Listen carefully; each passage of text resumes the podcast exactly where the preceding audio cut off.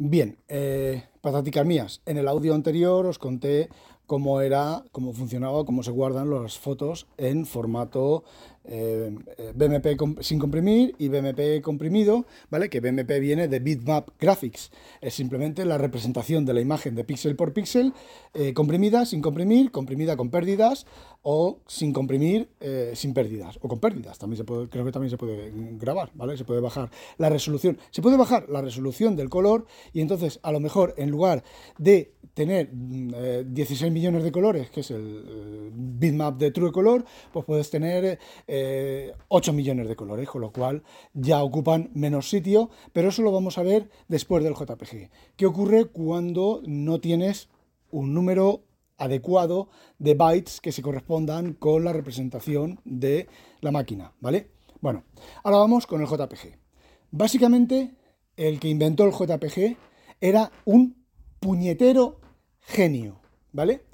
¿Qué es lo que hace el JPG? El JPG implementa un montón de optimizaciones para comprimir el fichero con pérdidas, el JPG es con pérdidas, cuando guardáis un JPG con algún programa medianamente decente, os dice la cantidad de, pérdida de información, la cantidad de información que se queda, porque te pone 75%, quiere decirse que se va a quedar un 75% de la calidad de la imagen. ¿vale? Pero sin embargo, tú guardas un JPG al 75% de calidad de imagen y tú ves la foto guardada, la recuperas y dices, mm, yo la veo idéntica. Claro, si haces zoom, si haces zoom, mucho zoom, sí que ves ahí los artefactos y las cosas que no terminan de eh, funcionar como, de, de verse como se deben. Bueno, pues el JPG es, bueno, de hecho, triunfó porque es una idea increíble. Y os voy contando. Vamos a ver. Una de las cosas que hace el JPG, exactamente no sé los pasos. Hay por ahí un vídeo que lo explica perfectamente, con detalles, con todo. Bueno, una de las cosas que hace el JPG es dividir la imagen en cuadraditos. Cuadraditos más pequeños. Además, cuadraditos más pequeños buscando que los cuadraditos tengan aproximadamente, tengan la menor diferencia de color. Es decir, como dice Carlos Castillo en, en su audio, el, cielo. Pues lo que va a hacer, va a dividir el cielo en cuadraditos. Y el cielo normalmente es azul, o si hay nubes es azul y blanco. Vale. Luego, de cada uno de esos cuadraditos, va a decir, vamos a ver, ¿cuál es la gama de color? True color. Sí, es true color, ¿vale?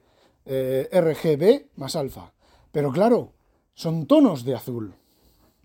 A lo mejor, a lo mejor, del tono de azul más menos azul al tono de azul más azul, solamente hay 16 tonos de azules. Bueno, pues fíjate, voy a poner el tono de azul, no sé exactamente, ¿vale? Pero voy a poner el tono de azul, este tono de azul, y luego a este cuadradito voy a decir que cada píxel del cuadradito tiene la diferencia positiva o negativa de azul respecto al color base. Y hemos pasado de, vamos a suponer que sean 16 por 16 píxeles, ¿vale? Hemos pasado, 16 por 16 son 256. De, hemos pasado de 256 palabras de 16 bits a, pues no sé, 7, mm, 8, ¿vale? Que son el color base, 16 bits, más canal alfa, y luego resulta que la variación, la variación no va más allá de 4 bits, eh, es decir, la variación es de, eh, de 0 a 16, o en este caso de menos 7 a más 8, ¿vale? No, de menos 8 a más 7, bueno. ¿Qué es lo que ocurre? Que luego cada píxel, en lugar de guardarlo como 16 bits, lo vamos a guardar como 4 bits. ¿Vale? Porque nos cabe los 4 bits. Pues hemos pasado de, pues eso, de 256 256, eh, no, 256, 16 bits, son 256 de 4 eh, bytes, que son 500, que son 1024, es un K. De un K, de ese cuadradito de un K, lo hemos reducido a lo mejor a 200 bytes. Luego vamos al siguiente y hacemos lo mismo, al siguiente, y hacemos lo mismo, al siguiente, y hacemos lo mismo. Cuando ya hemos hecho toda la foto, resulta, resulta que de esas 256 cuadraditos que hemos, me estoy inventando los números, ¿vale? que de cada, esos dos, cada uno de esos 256 cuadraditos resulta que aún podemos hacer la misma operación. Bueno, pues se vuelve a realizar la misma operación y se va comprimiendo casi sin pérdida. Luego viene el tema de la pérdida, ¿vale? La pérdida a lo mejor tú estás un 75%, pues también tienes en cuenta que a lo mejor el, rango de ese azul, de ese cielo, no son 16, eh, no es del 0 al 15 o del menos 7 al, bueno, vamos a, suponer, ponemos el color azul más bajo y luego hacia arriba, ¿vale? O sea, dimos, este, este, este cuadradito tiene desde el color azul tal hasta el color azul tal. Y entonces solamente guardamos 0, 1, 2, 3, 4, 5, 6 de cada uno de los mm, restantes píxeles del cuadradito. ¿Vale? Entonces, resulta que nosotros queremos una pérdida de un 25%. Pues hemos calculado que sin pérdida son 32. Pero con esa pérdida son 32 bits, del 0 al 32. ¿Vale? O del 0 al 18, o del 0 al 24. Pero con esa pérdida es del 0 al 16, 4 bits media, medio, media, un nivel, medio byte para guardar cada píxel. Luego, cuando ya tenemos todos los cuadraditos, volvemos a hacer el proceso y volvemos a optimizar. ¿Hasta cuándo? No lo sé. Realmente, exactamente el, el número de pasos, no lo sé. Vale. Esa es una optimización que dramáticamente, podríamos querer sin pérdida, ¿vale? Que dramáticamente disminuye el tamaño del fichero con una pérdida mínima, ¿vale? Pero es que aún hay más, ¿vale? Resulta que el R, el G y el B hay una, hay un, una parte de los colores que el ojo humano no ve. Podrá tener, no recuerdo exactamente, el, vídeo explicaba qué, rangos de colores, qué rangos dentro del RGB, de, de las combinaciones del R, del G y el B, el ojo humano no ve. Eliminado toda esa información eliminada. Ya no recuerdo si es antes de procesar los cuadraditos y después de, procesar los cuadraditos, con lo cual de los 16 millones de colores nos hemos quedado, no lo sé en cuántos, ¿vale? Pero en 12 millones de colores. Bueno, y luego, una vez que tenemos eso, vamos a utilizar técnicas de compresión sin pérdida para comprimir el resultado. ¿Y qué es lo que ocurre? Que tienes una imagen espectacular que ocupa mucho menos que el equivalente en bitmap. Y eso es el formato JPG. Y como digo, contiene una serie de ideas geniales, uber geniales, super geniales. Vale, entra el formato Hake. Bueno, la primera ventaja del formato Hake, que no lo he mirado en profundidad, no sé qué tipo de optimizaciones lleva, ¿vale? Pero una de las grandes ventajas del formato Hake es que lleva rutinas de compresión mucho, mucho, mucho más modernas y mucho más óptimas y mucho más eh, funcionales que comprimen mucho más pérdida, rutinas de compresión sin pérdida, mucho más óptimas, porque desde la época que se inventó el JPG, hace 20 años, no sé cuándo, pero hace 20 años, pues la tecnología, la técnica ha evolucionado, las, los algoritmos de compresión son mejores, ahí tenéis el formato 7-zip, por ejemplo, que cambias mucha más compresión, relativamente, porque hay veces que no comprime más, pero mucha más compresión con mucho más uso de CPU para generar la compresión, ¿vale? Y la optimización, la optimización en, estos algoritmos es para la descompresión. Se puede tardar mucho a comprimir, pero lo óptimo sería que se tarde poco a descomprimir. Bueno, pues una de las ventajas del Hake es que la compresión tiene algoritmos de compresión mucho mayores, mucho mayores sin pérdida que bueno, pues han requerido millones y millones y millones de investigación y de tal. Y el formato Hake es un formato que, creo que casi lo desarrolló Apple. Apple, el, H, el H264 creo que es, de, formato de vídeo. Los vídeos funcionan exactamente igual, ¿eh? los los la diferencia de los vídeos es que al ser imágenes en movimiento, eh, la compresión del equivalente al JPG, ¿vale? Eh, ocurre que cada cierto tiempo se guarda un frame entero, una imagen entera. Si os habéis dado cuenta a veces, estáis viendo algún vídeo que os habéis bajado por ahí, se ve corrompido y de repente se ve bien y se empieza a ver bien. ¿Qué es lo que ocurre? Que se guarda un... ¡Ay, que me hago! Se guarda cada cierto tiempo un frame entero y luego se guardan las diferencias entre ese frame y el siguiente frame y el siguiente frame y el siguiente frame.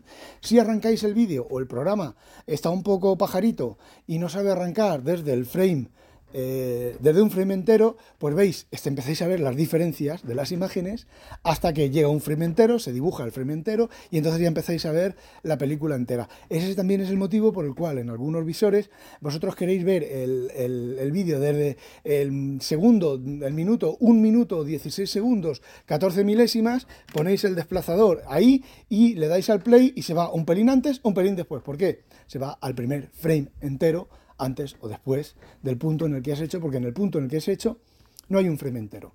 Bueno, pues utiliza técnicas más, más poderosas de compresión y de descompresión. ¿Vale? Eh, ¿Qué es lo que, lo que ocurre? Que desde, desde la época del formato del DivX, del, del AVI y de todos estos, pues la tecnología ha evolucionado otra vez y hay algoritmos de compresión mucho más potentes y de descompresión muchos más potentes que eh, bueno, pues permiten optimizaciones, permiten mejorar la calidad del vídeo y mejorar la calidad de las fotos, eh, ocupando, si no menos espacio, por lo menos el mismo espacio. Y bueno, estos formatos de vídeo y este formato de Hake, eh, uno de los adalides principales ha sido Apple. Pero son formatos estándar, son formatos realizados por, por una entidad estándar y eh, si pagas el canon que ellos te piden para, para el, usar el, formato, pues lo puedes usar. Por eso ahora los teléfonos de Samsung utilizan el formato Hake y eh, las nuevas compresiones de vídeo de, que desarrolló Apple o parcialmente desarrolló eh, Apple. ¿Por qué en Windows 10 hay que pagar un euro o algo, un euro y algo, algo así para ver ciertos formatos de fotos y ciertos formatos de vídeo? Pues porque Microsoft no ha pagado la cuota que hay que pagar para, o no pagó la cuota que hay que pagar para esas decodificaciones, y si tú necesitas o quieres esa decodificación, no codificación, pues tienes que pagar el royalty que lleva el poder usar esa decodificación. Por ejemplo, yo la tengo pagada, yo tengo pagado algo, no, recuerdo qué es, en el Synology tengo pagado, fueron dos euros y algo, para poder ver no sé qué historia de formatos de estos, ¿vale? ¿Por qué? Porque Synology no pagó, no paga la cuota, porque, a ver, esto es fácil. Tú, mm, a ti te cuesta un euro, pero claro, a Microsoft le dices, bueno, pues voy a vender un millón de licencias, pues son tres millones de euros, ¿vale? Los que tiene que pagar al consorcio que mantiene esto, pues no lo pago. Bueno, vamos al, formato Hake. Internamente, el formato Hake no sé cómo funciona, no lo he visto, pero de Carlos Castillo eh, me ha comentado que el formato Hake, en lugar de ser cada píxel, de ser esté guardado como esté guardado, es un formato sin pérdida, de cada píxel son 10 bits para el R, 10 bits para el G, 10 bits para el azul y 10 bits para el canal alfa. Eh, bueno, no sé si lleva canal alfa o no. Vamos a suponer que lleve canal alfa. Pero si no lo lleva, lo que os voy a contar es exactamente igual. Esos son 40 bits en total por píxel. Y hemos dicho que va sin compresión. Sin compresión, sin pérdida. ¿Qué obtenemos con esa combinación de ese esos tres, rojo, verde y azul, de 10 bytes? Pues que tenemos más información de color. Ya no tenemos lo que se llama el true color, sino que tenemos, pues al tener dos bits más, pues de los 16 millones pasa a los 4.000, 4.000 no sé cuántos billones de millones de, de colores, ¿vale? Vale. El formato RAW se guarda en 14, 14 más 14, que son 56, y con canal alfa son 56 bytes. Lo mismo, tenemos el mismo problema, que no son números que los procesadores, los microprocesadores, estén preparados para soportar. Vamos a ver. Vamos a suponer el Hake, que son 10, 10, bits. Pero mm, también podríamos suponer el, el, ¿vale? Vamos a ver. Si yo tengo 10 bits al lado de otros 10 bits, al lado de otros 10 bits, cuando 30, 40, ¿vale? 40 bits, el ordenador no puede tomar de la memoria. Imaginaos que vamos a coger y vamos a, aplicar un filtro de color a la foto. Eh, fijaos que el filtro de color requiere una operación matemática sobre todos y cada uno de los píxeles de eh, la foto.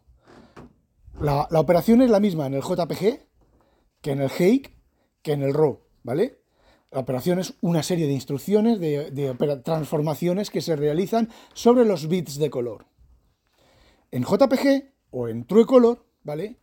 Eh, la, la información de color son 8 bits, 8 bits, 8 bits y 8 bits. Son 32 bits, no, 16, sí, 32 bits que caben dentro entero sin hacer nada caben dentro de un registro. Entonces, cuando se va a realizar la operación matemática, sobre todo si cada uno de los píxeles, se toma la palabra, los, 32 eh, bits, se meten en un registro, se realiza la operación y se sacan.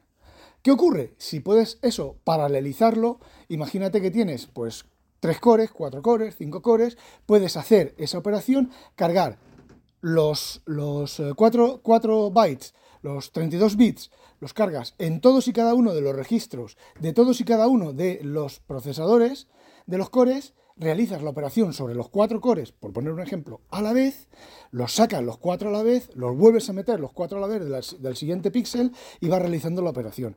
Es ultra rápido, es lo más rápido que hay, sobre todo con los pipelines y sobre todo si utilizas las instrucciones de eh, SIM, de SIM, yes, SIM, eh, Single Instruction Multiple Data, que es ejecutar una instrucción sobre diferentes registros. Pero ¿qué es lo que ocurre con el Hake y con el RAW?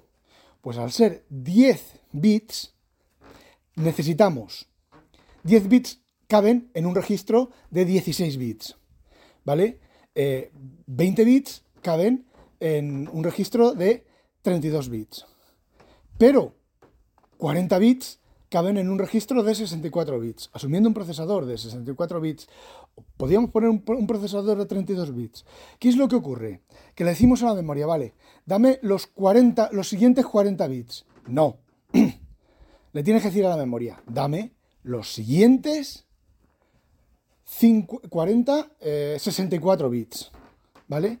Descarta del 41 hacia afuera descártalos, ¿vale? Ahora los tengo que meter ordenados en un registro. Tengo que coger los 10 primeros bits de las dos primeras palabras que hemos metido en la memoria, que tenemos en la memoria, y las tenemos que poner en un registro. Tenemos que descartar el resto del, 20 al 32, todos esos bits se descargan. Tenemos que volver a, desplazar, no, no, no desplazar 16 bits, 8 bits, no, no, tenemos que desplazar una, una fracción de eso, volver a meter en otro registro o en el mismo registro el, resto de los, de los bits, pero claro, como no están alineados a cero, ¿qué hay que hacer? Hay que hacer shifting. Hay que meter el pedazo entero, hay que desplazarlo a la posición adecuada, con lo cual estamos ejecutando ahí varias instrucciones en el ensamblador que para el true color no son necesarias, puesto que es algo directo. Pero es que encima hay otro problema, porque si el procesador es de 16, de 32, perdón, de 32 o de 64 bits, cualquier operación en boundary, en límite de, 32, perdón, de 32, de 64 bits, es inmediata. Es decir, no se requiere ninguna eh, corrección, ningún descarte de caché, ningún descarte de las líneas que leen de la memoria. Pero una operación, por ejemplo, que yo estoy leyendo y leo 16 eh, bits y voy a leer los 16 siguientes bits, pero no son los 16 siguientes bits, son los, como he leído 16 bits y he descartado 20, eh, perdón, que me estoy liando, he leído, he metido en memoria 16 bits. Necesito 12 o 14. Tengo que descartar el resto, pero ese resto que he descartado para ese registro, los necesito para el siguiente píxel o el siguiente componente de color, ¿vale? ¿Qué es lo que tengo que hacer? O aplico una máscara a ese registro, saco el, resto de los bits los coloco en el siguiente registro, obtengo el siguiente byte, lo, en, un registro intermedio lo desplazo lo suficiente para que cuando haga una operación de OR sobre el registro en el, en el que están los primeros, si hemos dicho 20 eh, y hemos, o sea, eh, perdón, 14 eh, o 12 o 10, me quedan 6, pues tengo que hacer un shifting de 6 hacia la derecha antes de hacer un OR sobre el registro donde estaban los primeros 6 bits. Es una operación complejísima, lentísima. Es que no es que, no es que sea compleja, es que es lentísima, es horrorosamente lenta.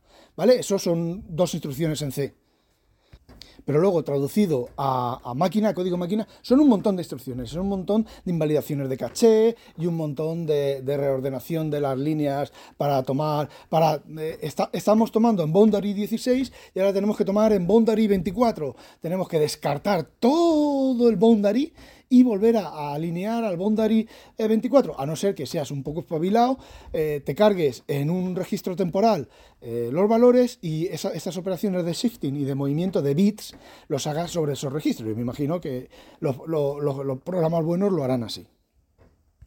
Pero fijaos qué chocho, qué cosa más complicada, simplemente para poner los bits en las posiciones adecuadas dentro del procesador para realizar las operaciones. Cuando antes en eh, TrueColor, en JPG y en BMP y demás, eran operaciones directas. Bueno, se va alargando, pero os voy a contar un par de cositas más. ¿Existe algún tipo, puede existir, que no lo sé, ¿vale? Porque no lo he comprobado, pero si yo lo tuviera que hacer, lo haría así.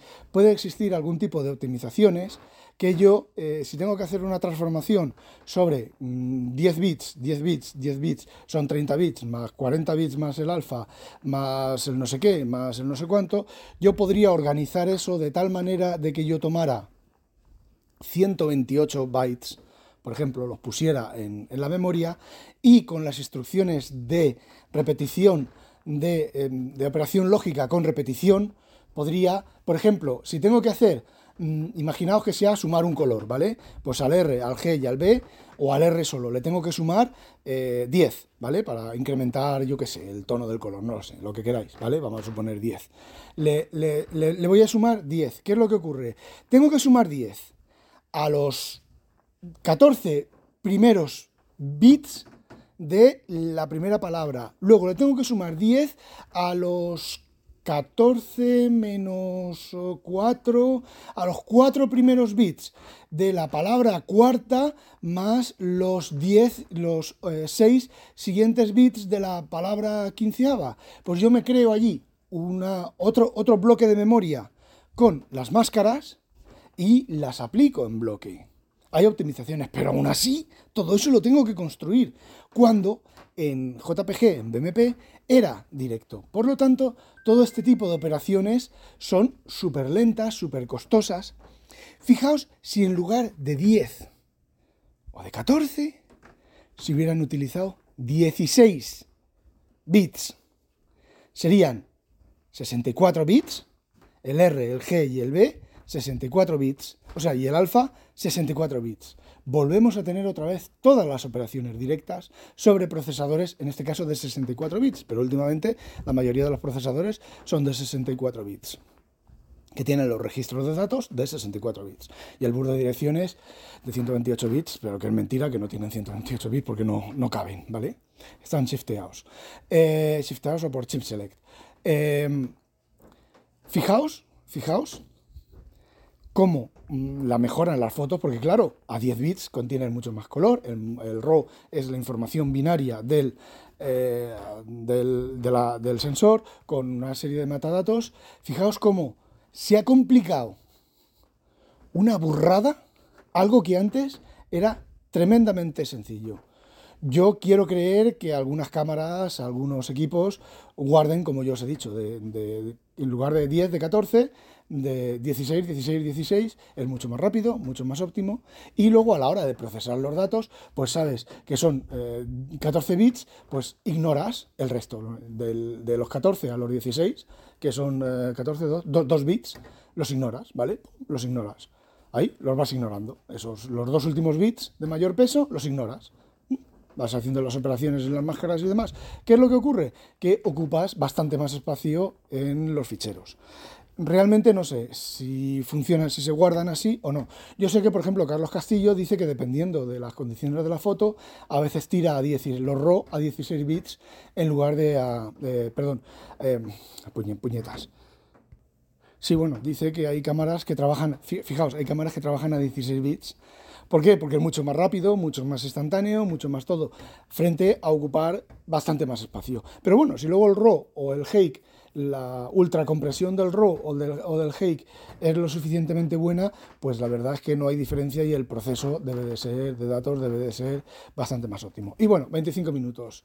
Esto era lo que quería contaros. No olvidéis, sospechosos, habitualizaros. Adiós.